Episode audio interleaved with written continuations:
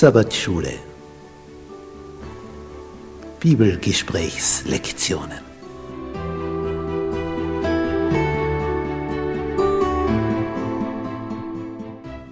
Das fünfte Buch Mose. Die aktuelle Wahrheit für unsere Zeit.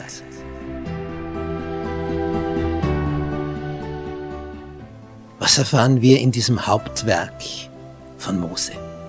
Es ist das Buch, aus dem Jesus am öftesten zitiert hat. Es ist sein Lieblingsbuch der Bibel. Was ist darin enthalten? Was gibt es da für eine Botschaft? Darauf sind wir neugierig. Das wollen wir ergründen. Bist du mit dabei?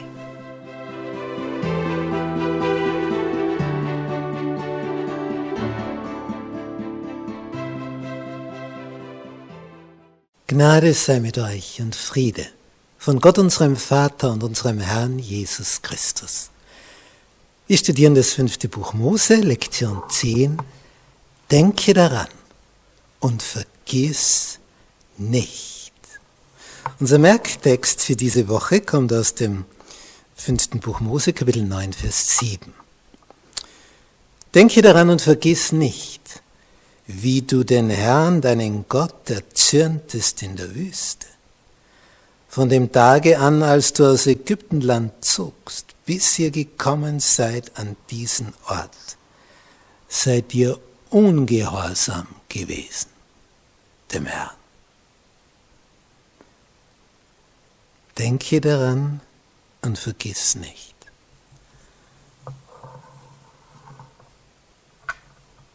Einerseits, was Gott alles für dich getan hat und wie du dich daneben benommen hast. Das Schöne ist, sich an das zu erinnern, was Gott für uns getan hat. Es ist so wertvoll, sich ein, so ein Erfahrungstagebuch anzulegen. Wo man also in ein Heft etwas hineinschreibt, nicht nur auf Blätter, sondern damit das fix drinnen ist und nicht verloren geht. Und wo du mit Datum die Not aufschreibst. In der und der Situation war ich und wusste nicht weiter. Und dann wieder ein Datum und so hat der Herr es gelöst. Oder ich bitte heute noch dafür. Aber in den meisten Fällen sieht man dann, boah, so war ich in der Klemme, wusste nicht ein und aus. Und so ist es dann geworden. Das ist ja, ach Gott ist groß. Das heißt, wenn man in einer depressiven Stimmung ist und man schlägt dann sein Erfahrungstagebuch auf und fängt da an zu lesen, also was war damals im Juli von dem Jahr, bah, das war die Situation. Ausweglos. Wie sollen wir da rauskommen? Und so hat Gott es dann gemacht. Genial. Wie der das hingekriegt hat. Boah, Gott ist groß. Der ist sehr zu loben. Das heißt hier, hier tun sich Erinnerungslücken auf, wenn man das nicht immer wieder liest. Und je öfter man das liest, umso besser. Denn dann fängst du an, Gott zu loben, ihm zu danken, ihn zu preisen. Und es geht dir schon wieder besser. Und die bedrückte Situation, in der du jetzt gerade drinnen bist, weil du wieder mal nicht aus und ein weißt, meistens manövrieren wir uns ja das selber hinein, weil wir abweichen vom optimalen Weg und dann jammern wir und sagen, es geht uns so schlecht. Ja, warum sind wir denn dort gelandet? Ach so, wir waren nicht in Harmonie mit Gott. Er hat uns gewarnt. Es haben uns vielleicht Freunde, die geistlich gesinnt sind, auf etwas aufmerksam gemacht. Aber ich weiß schon, was ich will. Und ja, und dann weiß ich, was ich will. Die Folgen wollte ich eigentlich nicht. Und ich dachte, es würde, tja, aber dann war es nicht so. Und das ist eben so oft. Wir, wir malen uns etwas aus, einen Weg, Aber der ist dann nicht so, wie wir es gedacht haben. Es geht dann ganz anders aus. Und das ist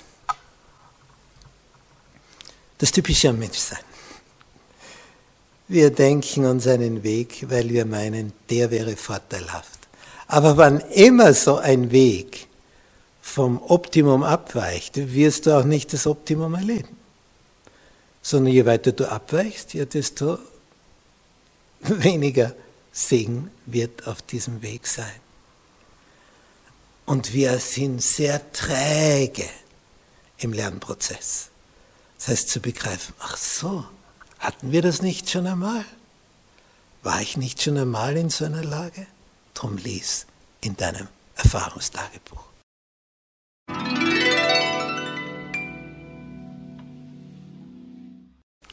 An den Regenbogen erinnern. Noah predigte 120 Jahre lang. Es wird eine Flut kommen.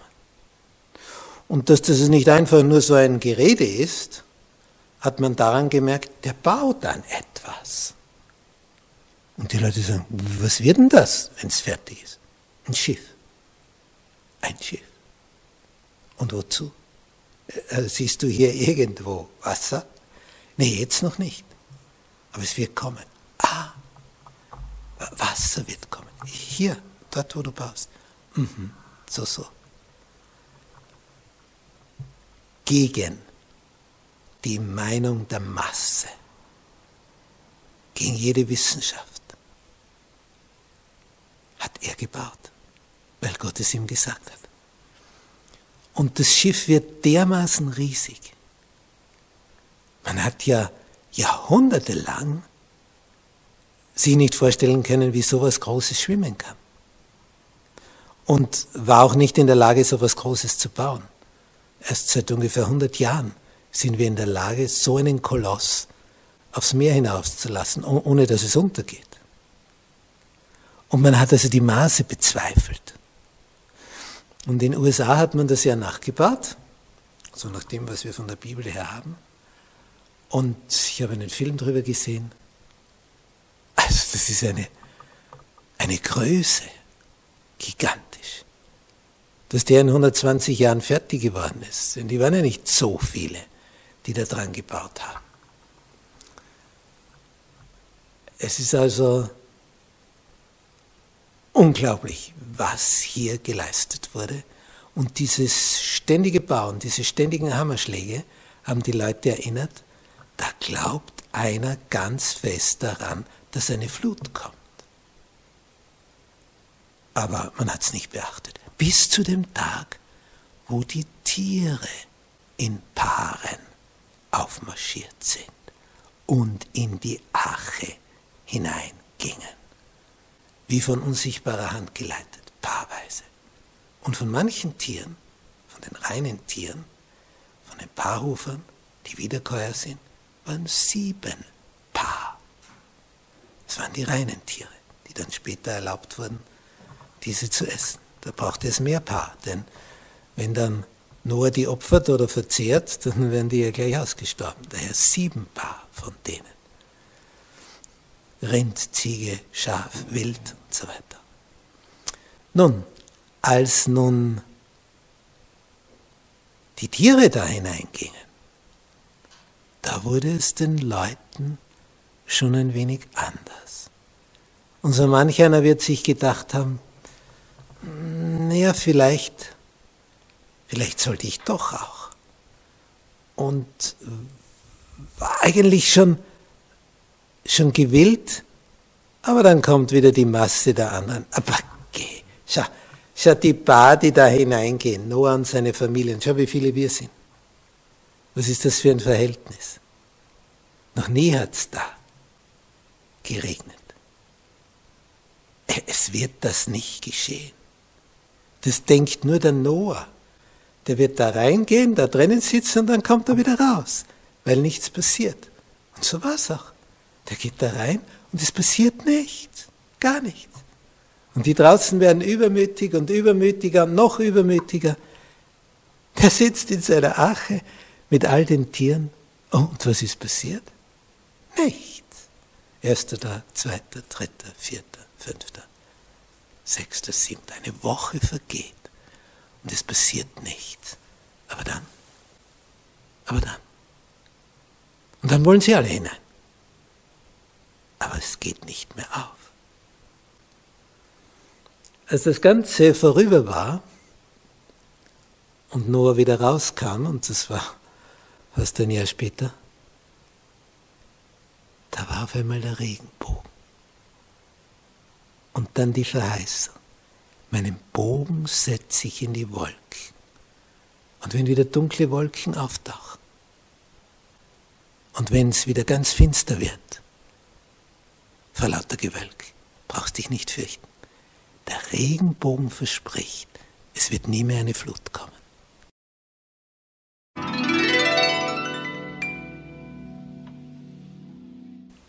Die früheren Zeiten, die vor dir gewesen sind. Ich lese im fünften Buch Mose in Kapitel 4 ab Vers 32. Da heißt es, denn frage doch nach den früheren Tagen, die vor dir gewesen sind. Das ist also jetzt Geschichtsunterricht. Von dem Tag an, als Gott den Menschen auf Erden schuf. Das ist für die Bibel selbstverständlich, dass das, was auf den ersten Blättern steht, so war. Alle anderen beziehen sich immer wieder auf das. Als also Gott den Menschen auf Erden schuf und von einem Ende des Himmels bis zum anderen Ende des Himmels, ob je etwas so Großes geschehen oder je dergleichen gehört worden ist?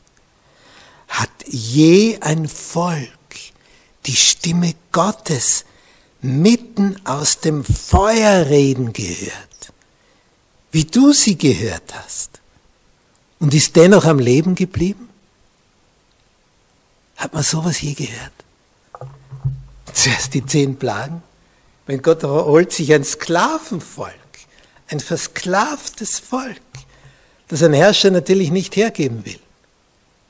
Aber Gott zeigt euch Naturgerichte, nämlich durch Naturkatastrophen, was er vermag.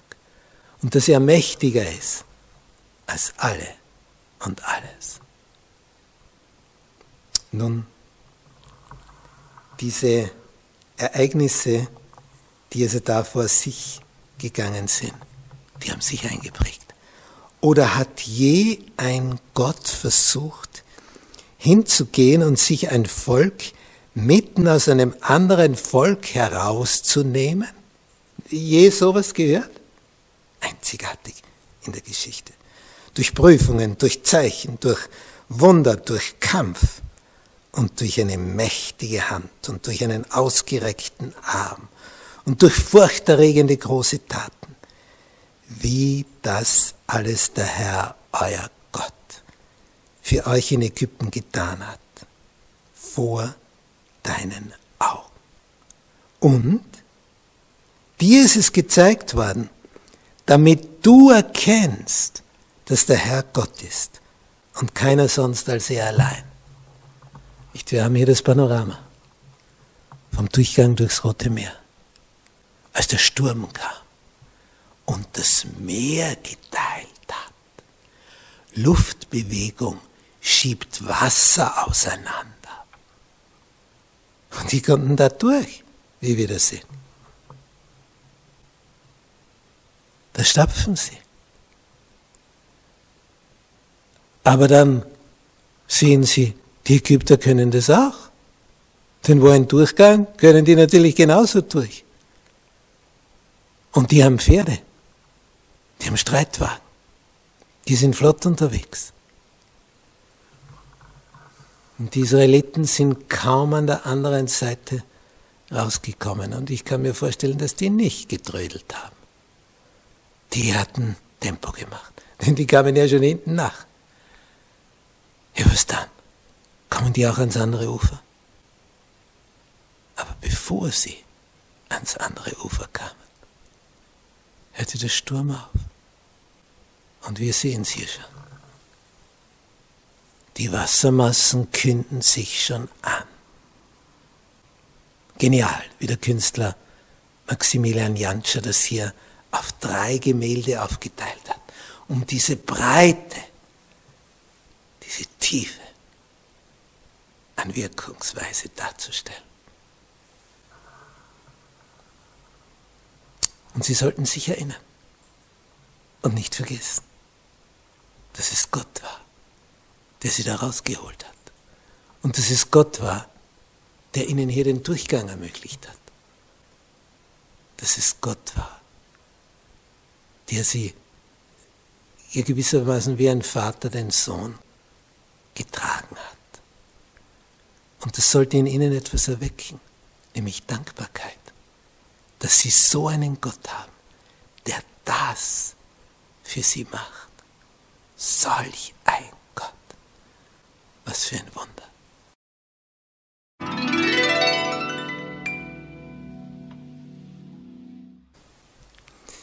Hüte dich, dass du nicht vergisst.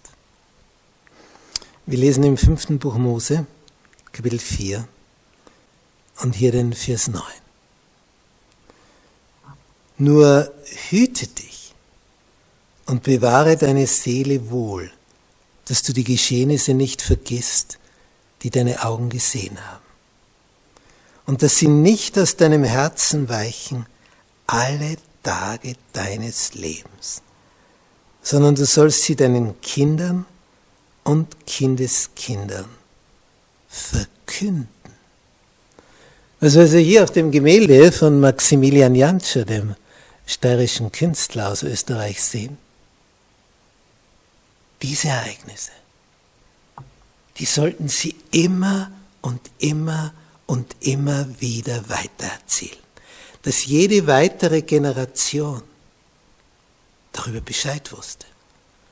Denn wenn du es nicht mehr weißt, wenn es keiner mehr dem anderen sagt, ja dann, ja wie, woher?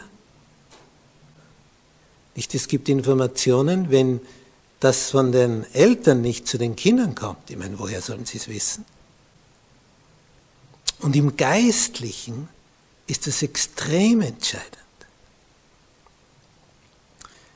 Denn wenn jetzt jemand eine große Erfahrung mit Gott gemacht hat und er erzählt es weiter, ja, dann bekommt der Nächste auch ein Bild davon, wer Gott ist. Geht so nicht weiter. Dann ist es verblasst. Das war, dann war es nur für diese eine Zeit. Und sonst weiter in die nächste Generation und wieder in die nächste. Und darum haben wir die Bibel. Wenn das, was hier Mose niedergeschrieben hat, das ist vor 3500 Jahren schriftlich fixiert worden. Vor 3500 Jahren diese Texte voller Weisheit. Es gibt nichts auf diesem Planeten, was vor 3500 Jahren geschrieben wurde, was auch nur annähernd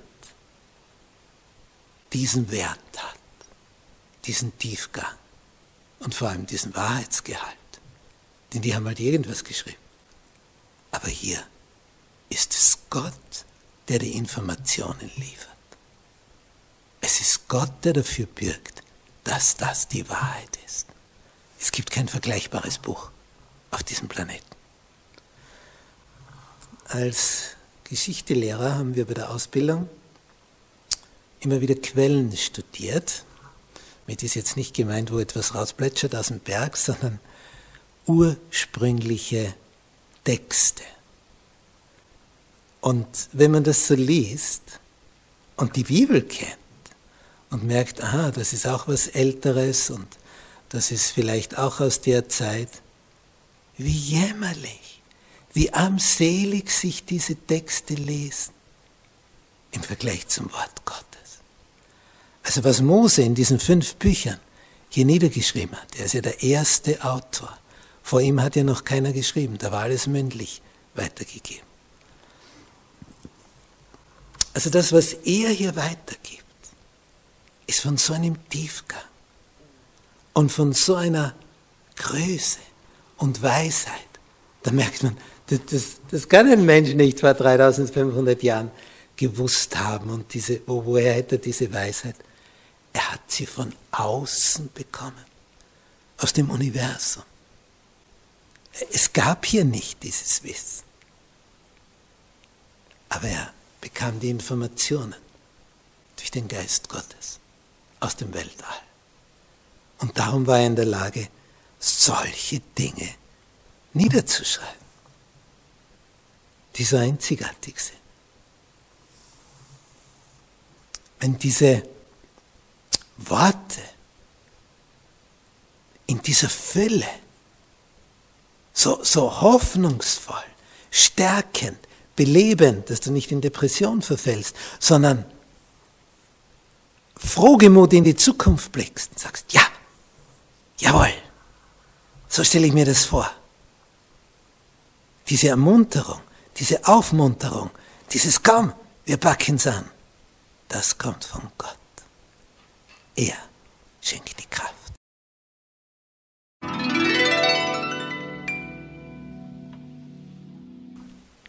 Gespeist und satt. Wir lesen im fünften Buch Mose, Kapitel 8 und hier ab Vers 7. Denn der Herr dein Gott bringt dich in ein gutes Land. In ein Land, in dem, und man muss sich jetzt vorstellen, die, die gehen gerade in der Wüste herum.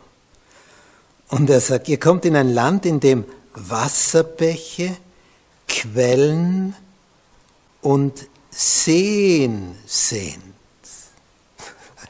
Das hörst du in der Wüste. Wasserbäche, Quellen, Seen, die in den Tälern und auf den Bergen entspringen. Ja, und wozu führt das? Nicht, wenn du Wärme hast und einen fruchtbaren Boden und jetzt kommt Wasser dazu. Ein Land, in dem Weizen, Gerste, Weinstöcke, Feigenbäume und Granatäpfel gedeihen. Ein Land voller Olivenbäume und Honig. Ein Land, von dem du dich nicht kümmerlich nähern musst, in dem es dir an nichts mangelt. Ein Land, dessen Steine Eisen sind wo du Erz aus den Bergen hauen wirst. Also es war einfach überwältigend. Fruchtbarkeit, Fruchtbarkeit, Wasserbäche, Quellen, Seen. Ich denke an diese Hafenprofessorin aus Israel, die sich, weil es dort so trocken ist, an einem See in Oberitalien, der an die Schweiz schon grenzt, der Como-See, der, der wie ein, ein Zahn ausschaut, wie ein Backenzahn, weil, sich, weil es auseinandergeht von, von, von den Wurzeln her. Ein Backenzahn ja zwei so Wurzeln hat. Und diese, diese Wasserfläche, die du da ziehst zwischen den Bergen, dass ich sie gefragt habe, warum haben sie sich hier angesiedelt? Ich sage, Wasser, Wasser, ein See, ein See. Ich habe den Blick auf Wasser. Jemand aus dem Orient. Blick auf einen See. Es ist umwerfend. Es ist einfach, ja, das gibt Sicherheit. Weil du weißt, da gibt es Wasser. Und zwar Süßwasser, Trinkwasserqualität. Und das wird ihnen hier erzählt, wo die in der Wüste herumstapfen. In so ein Land kommt ihr. Also da merkst du, ja, wie, wie ihnen das im Mund zusammenrennt, das Wasser. Nicht kümmerlich werden wir uns dort ernähren. Segen über Segen. Und dann steht, und wenn du gegessen hast und satt geworden bist, was dann? Dann sollst du den Herrn, deinen Gott, loben für das gute Land, das er dir gegeben hat. Hüte dich, dass du den Herrn, deinen Gott, nicht vergisst, sodass du seine Gebote, seine Satzungen und Rechtsbestimmungen, die ich dir heute gebiete, nicht hältst. Damit nicht, wenn du isst und satt wirst und schöne Häuser erbaust und darin wohnst und deine Rinder und Schafe sich mehren und dein Silber und Geld sich mehren und alles, nämlich Gold, Geld, Silber und Gold sich mehren und alles, was du hast, sich mehrt, also Wohlstand, Wohlstand, Wohlstand. Was dann? Damit nicht dann dein Herz sich überhebt, als eine Gefahr. Und du den Herrn, deinen Gott, vergisst, der dich aus dem Land Ägypten herausgeführt hat, aus dem Haus der Knechtschaft. Vergiss es nicht.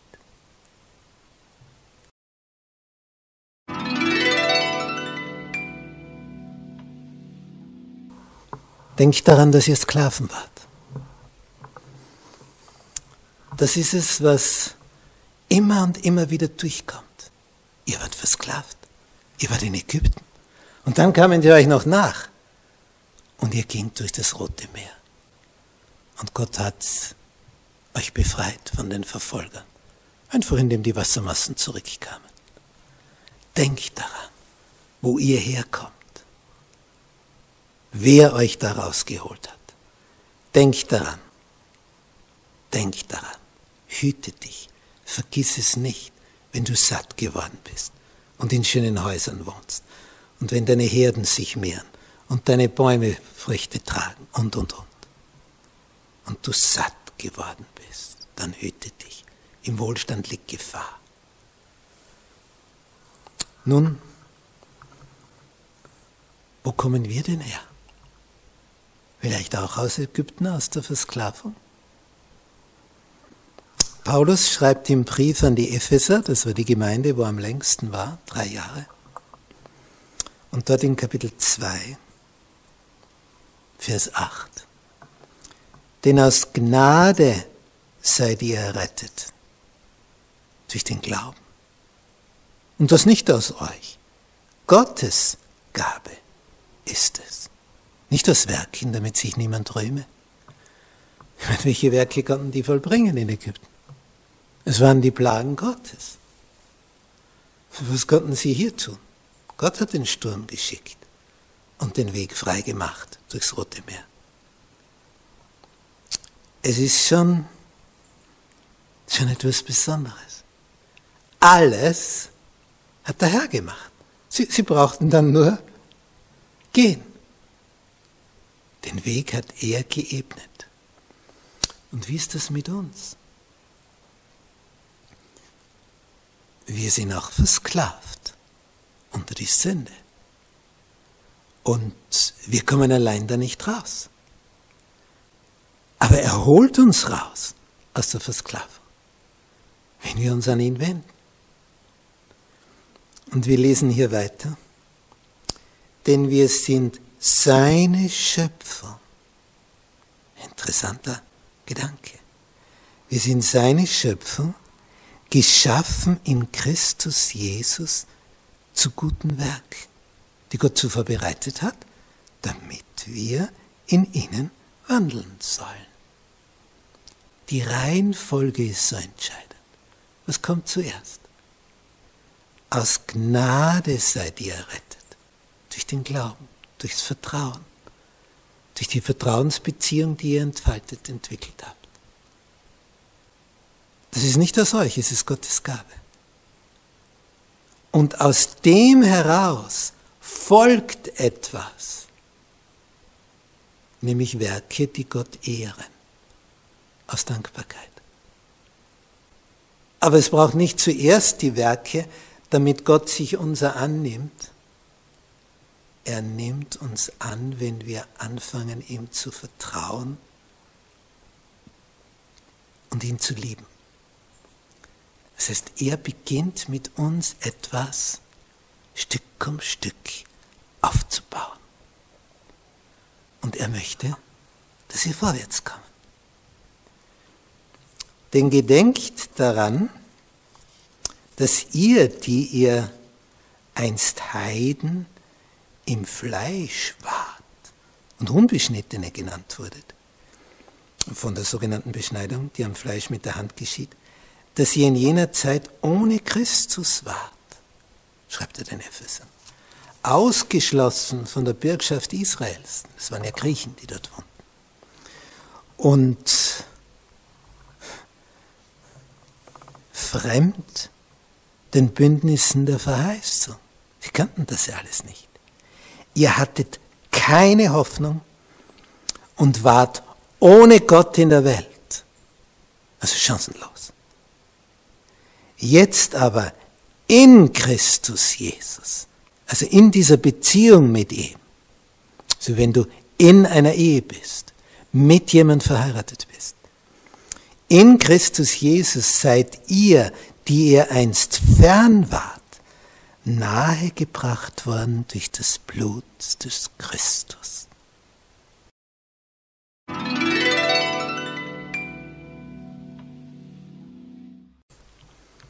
Zusammenfassung. Wir haben hier ein Foto einer wunderschönen Landschaft. Könnte irgendwo im Orient sein. Die Hügel, die Berge, dahinter ein See. Und da vorne der Fluss, der das Wasser in den See führt.